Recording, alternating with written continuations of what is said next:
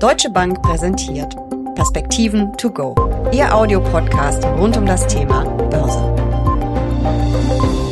2023 war ein gutes Jahr für Anleger. Angefühlt hat es sich angesichts der vielen Krisen und Probleme anders. Der Blick auf die Kurstafeln zeigt aber, vor allem Aktionäre konnten sich über dicke Kursgewinne freuen. Auch an den Anleihemärkten kehrte Ruhe ein. Die Renditen konnten sich sehen lassen. Und nun, wie geht es 2024 weiter? Wie sollen wir uns aufstellen? Welche Chancen und welche Risiken gibt es? Darüber sprechen wir in den Perspektiven to go. Wir, das sind wie immer Uli Stefan von der Deutschen Bank und ich. Mein Name ist Jessica Schwarzer und damit herzlich willkommen. Uli, eins vorweg, Aktien oder Anleihen, was sind deine Favoriten für 2024? Jessica, tatsächlich beides für 2024. Ich glaube, dass man sowohl mit Rentenpapieren wie auch mit Aktien Geld wird verdienen können. Das ist spannend, weil eigentlich geht man ja immer davon aus, dass es nicht so einen Gleichschritt geht, aber wir haben das schon 2023 erlebt. Wieso? Naja, die ähm, Zinsen sollten den Höhepunkt gesehen haben. Wir gehen davon aus, dass der nächste Schritt der Notenbanken äh, nach unten gehen wird, möglicherweise sogar mehrere Folgen werden ab Sommer 2024, denn die Inflation bildet sich zurück.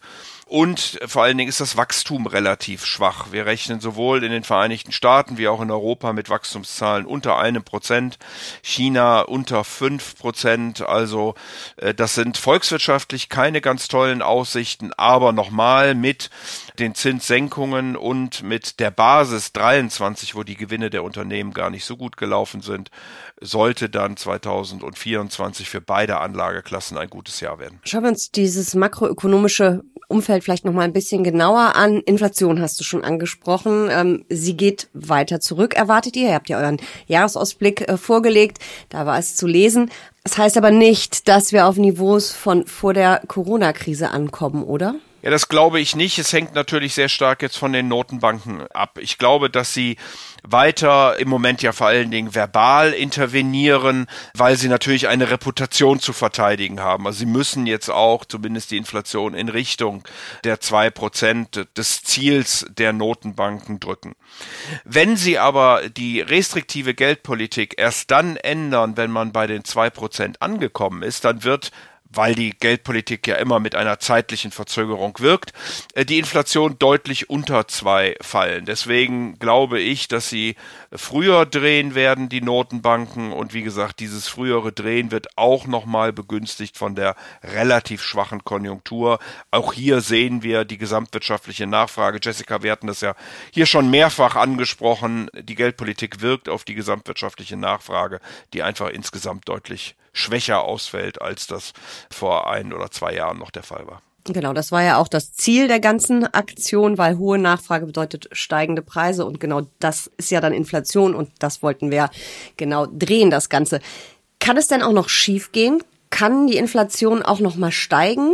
Das ist ja die große Angst, die viele haben. Ja, natürlich. Es gibt da unterschiedliche Gefahrenpunkte, die man sicherlich im Auge haben muss.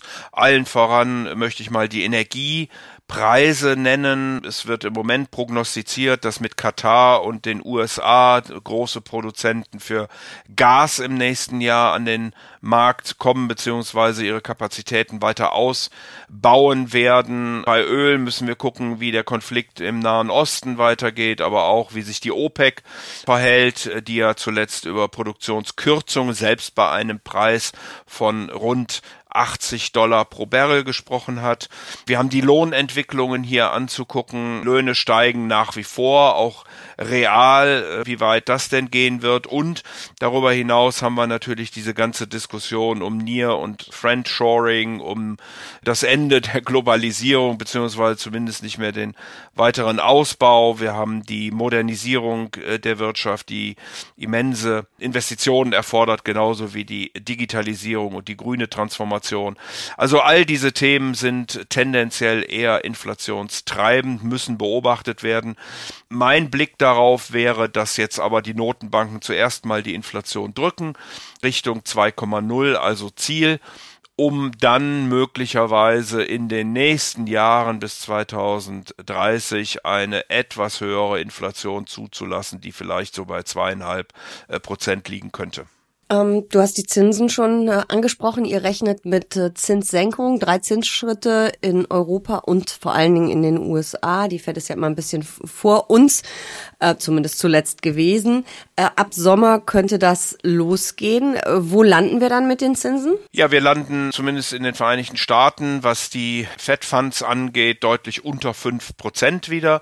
Und in Europa werden wir, wenn man von den Einlagesätzen ausgeht, bei guten drei sein und nicht mehr bei vier wie jetzt. Also das ist natürlich schon ein ganz äh, gewaltiger Schritt äh, dann nach unten, der dann eben genauso wie wir das vorhin umgekehrt diskutiert haben, auf die volkswirtschaftliche Gesamtfrage, auf die Investitionen etc. positiv äh, wirken sollten. Insofern haben wir wahrscheinlich eine schwache Ökonomie jetzt in das Jahr 24 hinein, hinten heraus und Richtung 2025 sollte sie sich dann wieder beschleunigen sinkende Zinsen und trotzdem wird es ein Jahr für Anleihen und Aktien. Erklär uns das Zusammenspiel bei den Anleihen doch bitte nochmal. Ich glaube, das kann man nicht oft genug hören. Wie reagieren bestehende Anleihen und ihre Renditen auf in dem Fall dann Zinssenkung? Ja, das ist eben das Zusammenspiel immer, was wir sehen zwischen Zinsen und Kursen von Anleihen, die ja dann in der sogenannten Rendite zusammengefasst werden.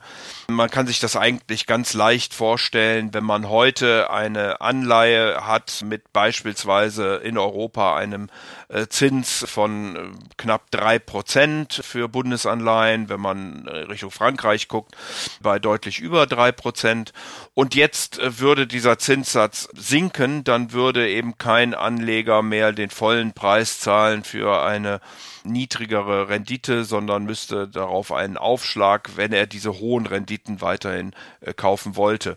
Und das ist das Verhältnis bei Rentenpapieren äh, zwischen Risiko und Rendite. Immer dann, wenn die Zinsen steigen, dann fallen die Kurse und umgekehrt. Mhm, also das ist im Prinzip die Rendite der Anleihen, passt sich dem Zinssatz an, den die äh, Notenbanken vorgeben, je nachdem natürlich, was für eine Bonität wir haben. Aber du hast ja jetzt sehr sichere Anleihen als Beispiel genannt. Gut, also mit Anleihen kann ich immer noch äh, Geld verdienen. Es ist weniger, Jessica, die Notenbanken, weil die ja nur das ganz kurze Ende festhalten, aber das lange Ende reagiert natürlich auf diese Fragen, die wir vorhin volkswirtschaftlich mhm. äh, diskutiert haben. Und wenn die Inflation dann ein Stück weit runterkommt und wenn die Konjunktur schwach ist, dann sind eben auch die Erwartungen bei den 5, 10 oder 15-jährigen Anleihen entsprechend. Mhm, alles klar. Die Aktien.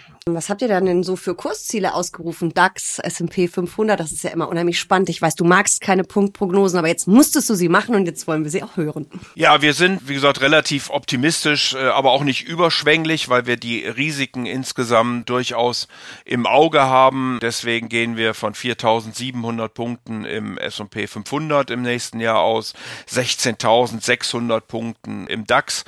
Nochmal, äh, da sind natürlich verschiedene Risikokomponenten dann mit enthalten. Sollte sich das wieder erwarten auflösen, müssen wir wie immer und auch an dieser Stelle schon öfter diskutiert, sicherlich verändern. Aber wir gehen davon aus, dass die Gewinnschätzungen der Analysten im Moment immer noch etwas zu hoch sind. Wir sehen äh, gerade auch für Europa und für den DAX doch einige negative Revisionen und insofern wird das Gewinnwachstum da sein, aber es wird nicht so stark sein, wie das heute vermutet ist und damit ist aus unserer Sicht der Kursanstieg auch begrenzt. Ähm, wir gucken uns das, glaube ich, nächste Woche einfach noch mal ein bisschen genauer an, welche Branchen da interessant sind ähm, und welche Themen vielleicht, auf die man setzen könnte. Aber eine Frage musst du mir heute schon beantworten.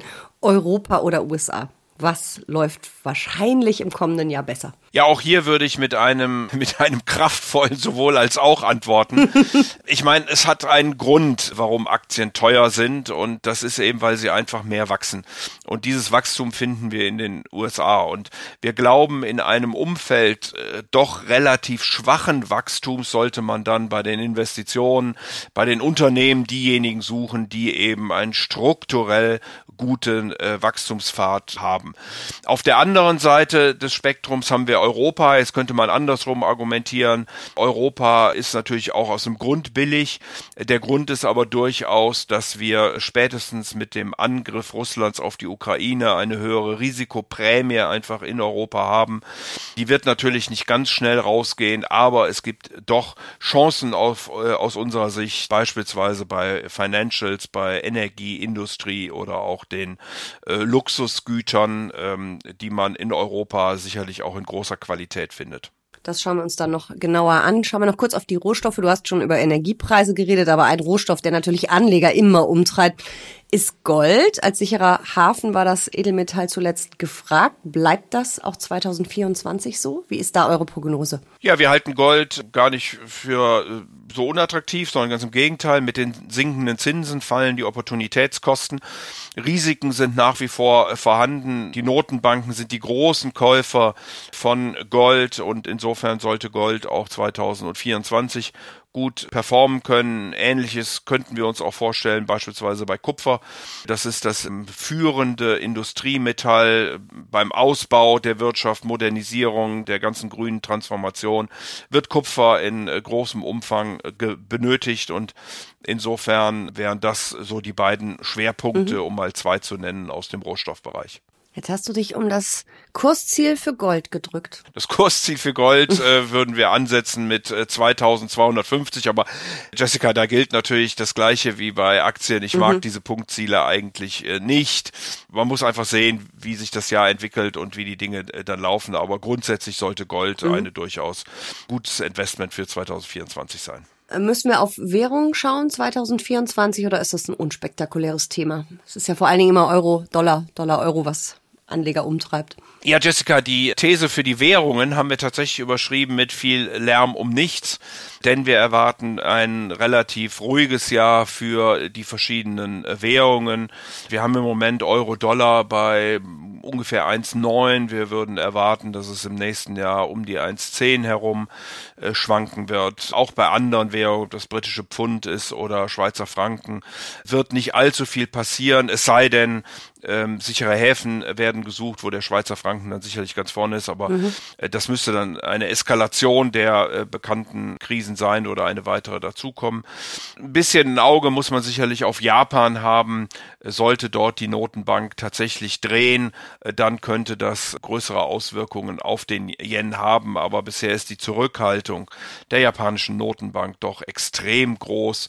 Sozusagen das, was wir Deutschen als Inflationstrauma haben, Japan Japan als Deflationstrauma und deswegen will man ganz sicher sein, dass es auch nie mehr wieder dazu kommt, bevor man hier irgendwie die Geldpolitik restriktiver gestaltet. Wenn ich mir das alles so anschaue und deine Prognosen, dann wird 2024 vielleicht nicht unbedingt ein ruhiges Jahr für Anleger, aber auf jeden Fall, wenn alles so kommt wie erwartet, ein ziemlich positives. Das macht Hoffnung. Ja, wie gesagt, wir haben ja doch einige schwierige Jahre hinter äh, uns. Äh, man muss die Dinge weiter beobachten, aber so wie es sich im Moment darstellt, sollten wir zumindest ein gewisses äh, Kurspotenzial in beiden Anlageklassen haben. Nicht überschwänglich, nicht riesig, zweistellig oder ähnliches, aber ein ordentliches Jahr in äh, beiden großen Anlageklassen und eben auch beispielsweise bei Gold. Mhm. Vielen Dank für diese Perspektiven to go und wir sprechen nächste Woche nochmal detaillierter. Sehr gern.